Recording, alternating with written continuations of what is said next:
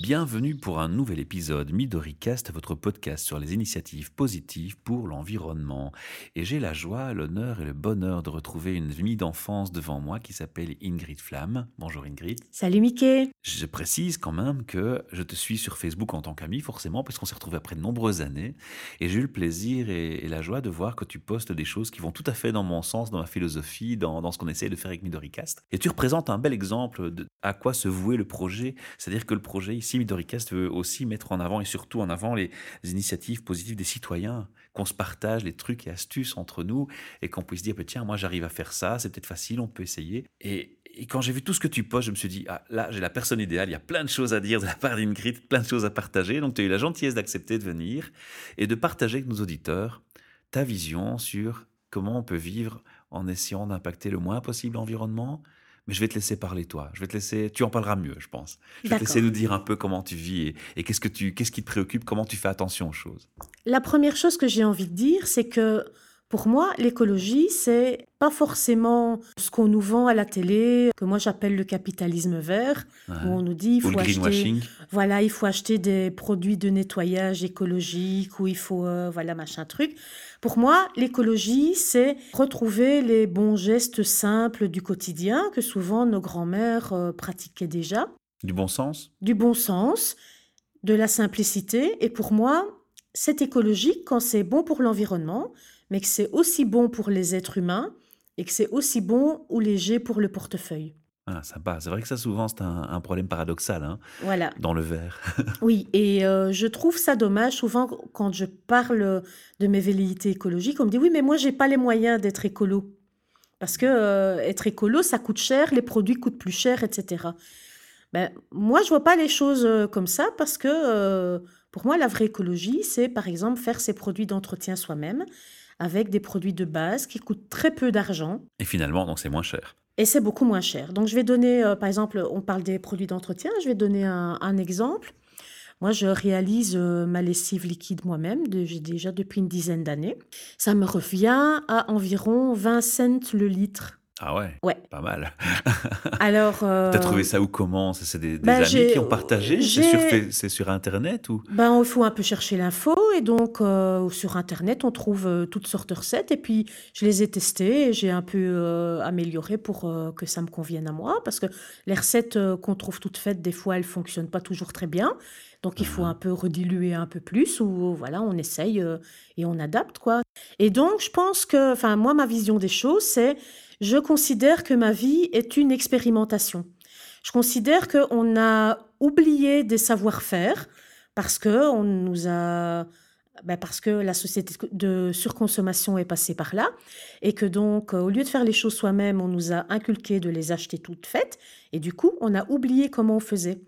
Et j'essaye, moi, de... De retrouver ces gestes. Voilà, de retrouver ces gestes. Alors, ça ça vient pas tout seul, il faut expérimenter. Des fois, on se plante, on réadapte et tout ça. Et quand on trouve euh, le truc qui va bien, eh ben voilà, on le garde, quoi. Et si on reprend l'exemple de cette, euh, de cette lessive liquide, comment, comment tu fais un, bête exemple? Ah ouais, alors souvent, ce qu'on me dit, ouais, mais moi, j'ai pas le temps. Moi non plus, j'ai pas le temps, je travaille à Bruxelles. Uh-huh. Donc, et euh, à Mons, et j'habite à Mons, donc je fais les trajets. J'ai pas de voiture, donc c'est en train, ça prend du temps.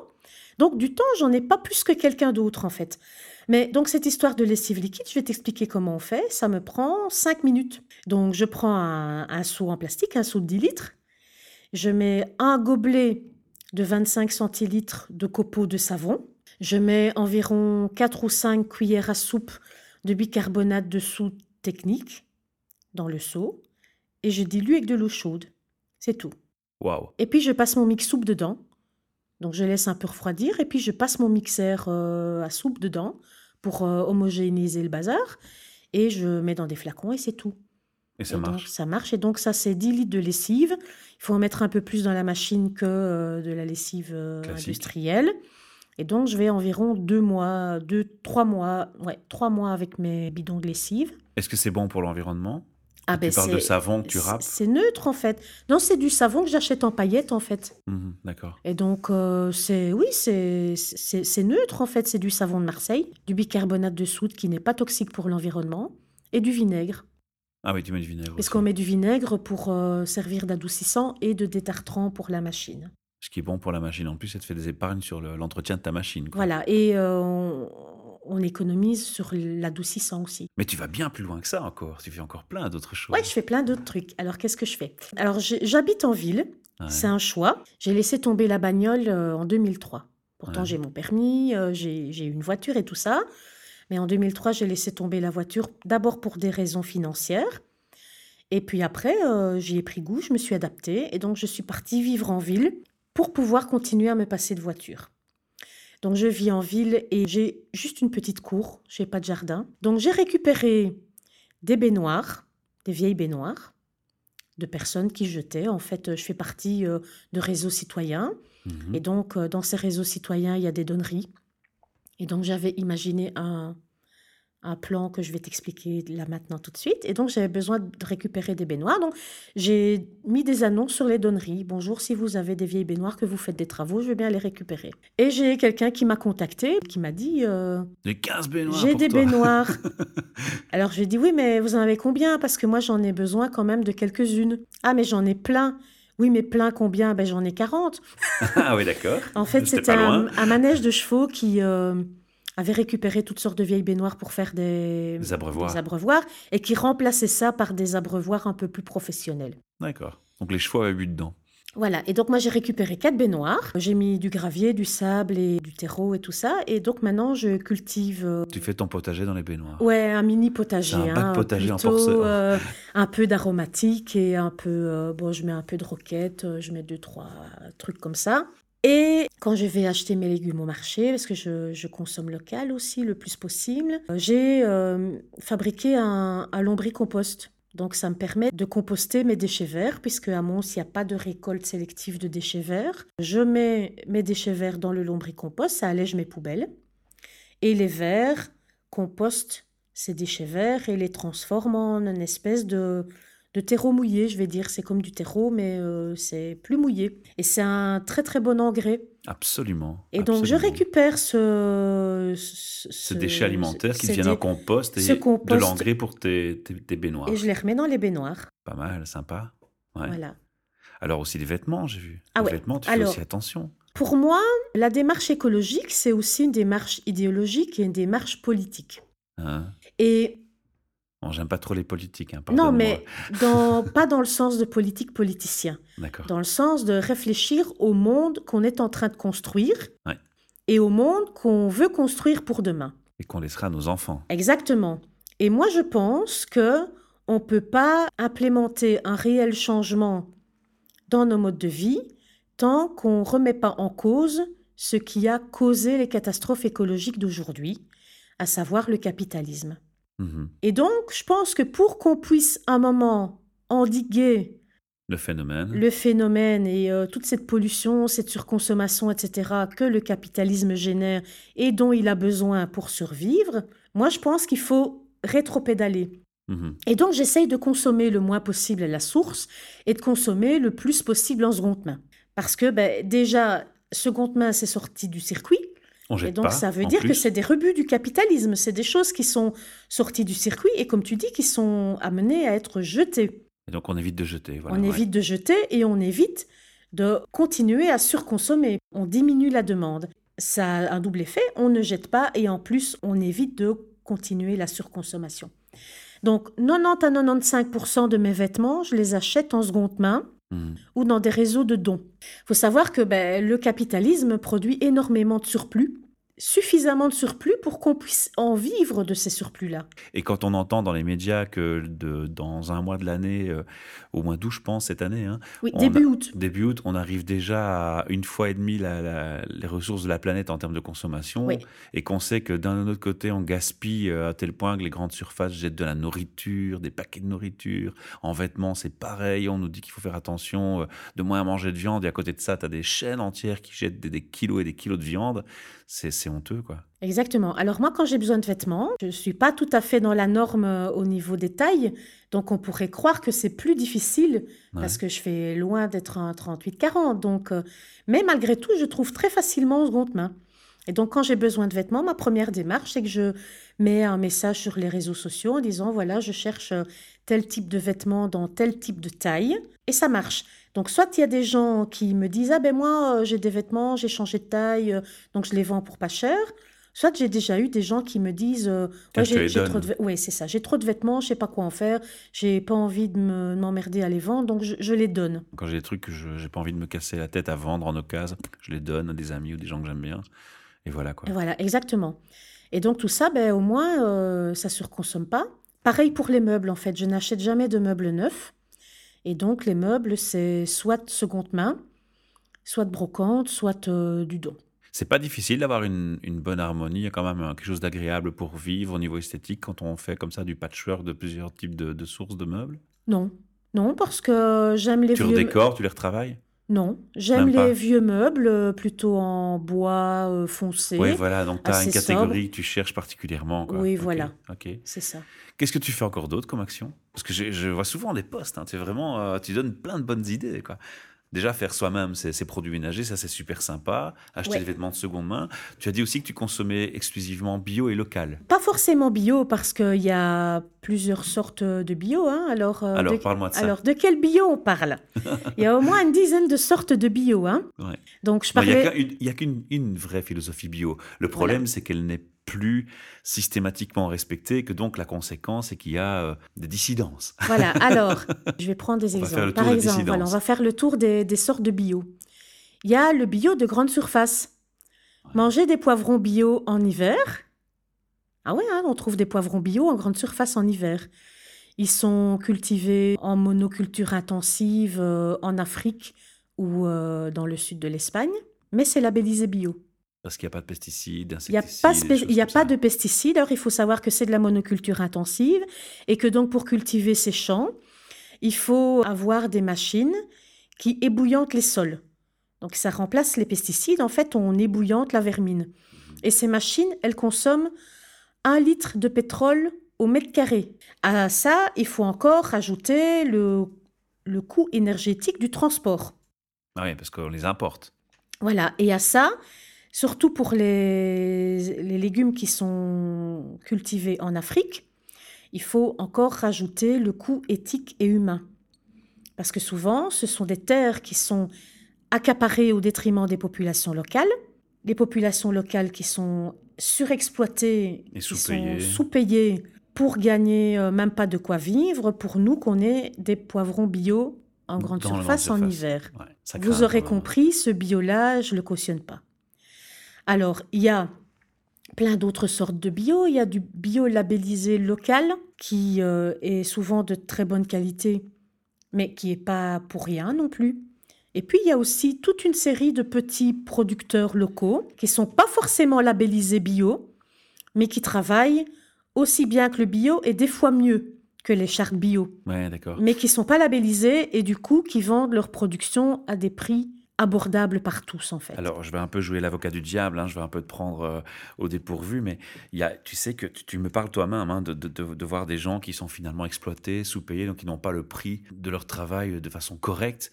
Mais quand j'interpelle des gens qui, qui font du bio et qui, où c'est plus cher, l'argument qui, me- répondent à, ce point, c'est que, bah oui, quand on fait bio, ça veut dire aussi qu'on respecte le vrai coût de production et qu'il faut rémunérer les personnes à la juste valeur du travail effectué et que l'industrialisation, le- les, grandes, machines capitalistes ont fait en sorte que les prix diminuent toujours plus bas parce que le- les gens veulent du, moins cher, du moins cher, du moins cher. Et finalement, c'est la conséquence, que les gens se font exploiter. Et donc parfois, dans la mentalité bio, le fait de se dire qu'on va prendre des choses qui sont bonnes pour la nature et l'environnement, mais aussi des choses qui sont respectueuses de ce que ça a coûté pour les gens pour le- les produire. Tout à Donc, quand fait. tu me dis que le prix te gêne, je le comprends et je, je cautionne tout à fait, je valide ça. Mais je me dis aussi que quelque part, c'est peut-être un effort qu'on doit parfois pouvoir faire pour que justement les gens soient payés aussi à un juste prix pour ce qu'ils font comme travail. Non? Oui, mais alors euh, pour le le bio labellisé, il y a aussi le, le coût des, des labels. Le, le label a un coût. Ouais, d'accord. Voilà. Et c'est ça qui fait augmenter le prix. Artificiellement un peu. Voilà. Et donc, ce- la différence de prix ne va pas forcément dans, dans la poche de l'agriculteur, en fait. Mhm, d'accord. Moi, je pense, enfin, je dis toujours, le meilleur moyen de savoir si c'est juste pour les humains et juste pour l'environnement, c'est d'aller à la rencontre de son agriculteur et d'apprendre à le connaître. C'est voilà, c'est de retisser des liens. J'ai la chance d'habiter en province et où il y a un marché du dimanche, et c'est là que je vais faire mes courses. Et je connais mes producteurs. Ça fait dix ans que je vais chez eux toutes les semaines. Et donc, je sais, il y en a qui sont euh, labellisés bio, il y en a qui sont agriculture raisonnée ou agriculture respectueuse de l'environnement, mais je sais qu'ils travaillent bien et je sais qu'ils n'utilisent pas de pesticides. Voilà, c'est discuter en fait. C'est discuter avec eux, c'est tisser des liens, Apprendre à les connaître. apprendre à les connaître. Alors maintenant, je suis d'accord avec toi sur le fait que la rémunération, etc., mais il y a aussi des gens qui ne gagnent pas beaucoup et tout le monde devrait avoir accès à de la nourriture saine. Ouais, c'est clair. Voilà, Ça, c'est alors- vraiment la grosse problématique Voilà. d'ailleurs. Donc Ouais. heureusement qu'il y a certains producteurs qui ne sont pas tout à fait bio et qui sont en agriculture respectueuse de l'environnement et qui même peut-être s'ils pulvérisent une fois parce qu'ils sont une grosse invasion de vermines, etc., ce sera toujours de la meilleure qualité que de la grande surface, ce sera toujours plus respectueux de l'environnement, des humains et des producteurs. Et c'est aussi, ça permet à tous de, de pouvoir en bénéficier. D'accord. On en avait discuté l'autre fois. Euh, ma philosophie de vie passe aussi par ralentir mon rythme de vie au niveau de mon boulot. Et donc, j'ai été amenée à réfléchir sur qu'est-ce que je veux, à quoi je veux que mon- ma force de travail serve. Et donc, Avoir du sens dans ton travail. exactement. Ouais, Et Ça, c'est encore un autre aspect qu'on va aborder maintenant. Voilà, mais pour moi, c'est tout est lié en fait. Mhm. Donc j'ai été amenée à, à changer d'emploi pour que mon job ait du sens pour moi. J'ai été amenée à diminuer mon temps de travail. Et donc je travaille dans le social à 4-5e temps, donc j'ai un petit salaire. Et donc moi, me nourrir exclusivement bio-labellisé local, c'est pas possible, ça rentre pas dans mon budget. Ouais, ça devient un trop challenge. Voilà. Par contre, Mais c'est le cas de beaucoup de gens. donc et c'est le bien. cas de la Et majorité c'est pour ça des que je t'ai gens. invité aussi au micro, Par parce contre- que ton expérience que tu peux partager maintenant va leur permettre de, de réaliser que malgré tout, on peut faire des choses, même si fait. on a un petit salaire. Le bio n'est pas que inaccessible. Tout à fait.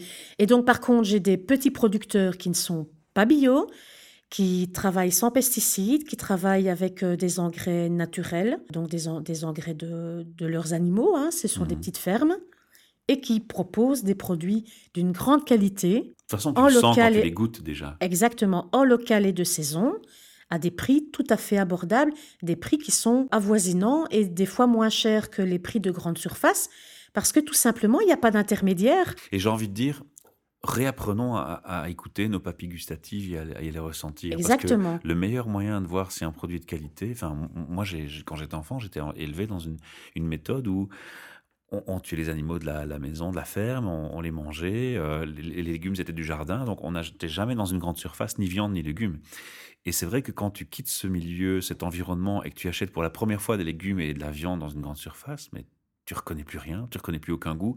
Et l'histoire, c'est de réapprendre ces vrais goûts pour reconnaître en fait ce qu'on nous sert en fait. Exactement. Et alors, il y a autre Et une des chose. solutions, c'est d'aller chez les petits producteurs. Ça, je crois que tu fais bien de le mentionner.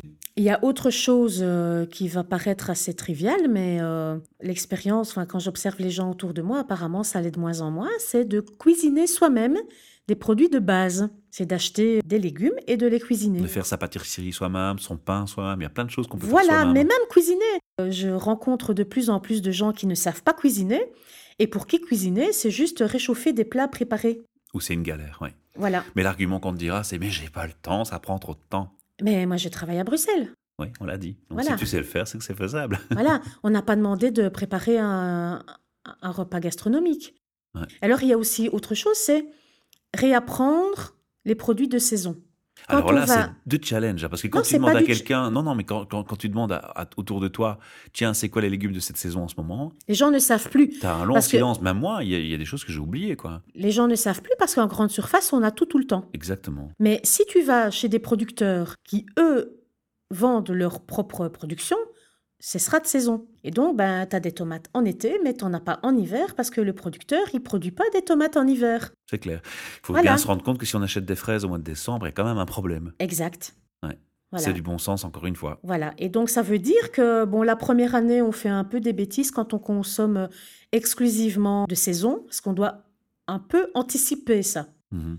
Je donne un exemple. Ici, c'est la fin de la période des légumes d'été. Et donc, on a tomates, courgettes, salades, choux. choux-fleurs. Voilà, ouais. Mais ces légumes-là, on en mange depuis le mois de juin, enfin, de- même depuis le mois d'avril.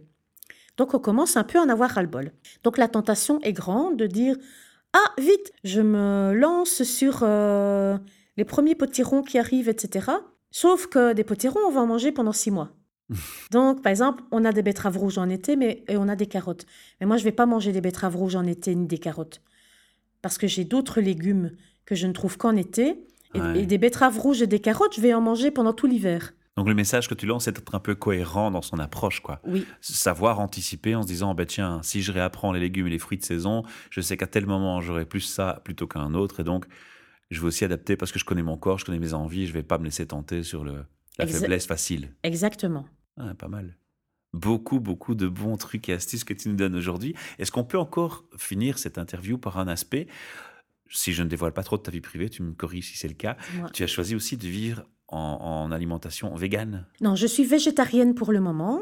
D'accord, mais j'ai fait un peu, moment j'ai été un moment vegan. Oui, voilà. Et puis j'ai fait marche arrière, j'ai ré- j'ai réintégré les produits laitiers et les œufs. Mhm. Mais je ne consomme des produits laitiers et des œufs, si possible, que chez mes petits producteurs que je connais bien.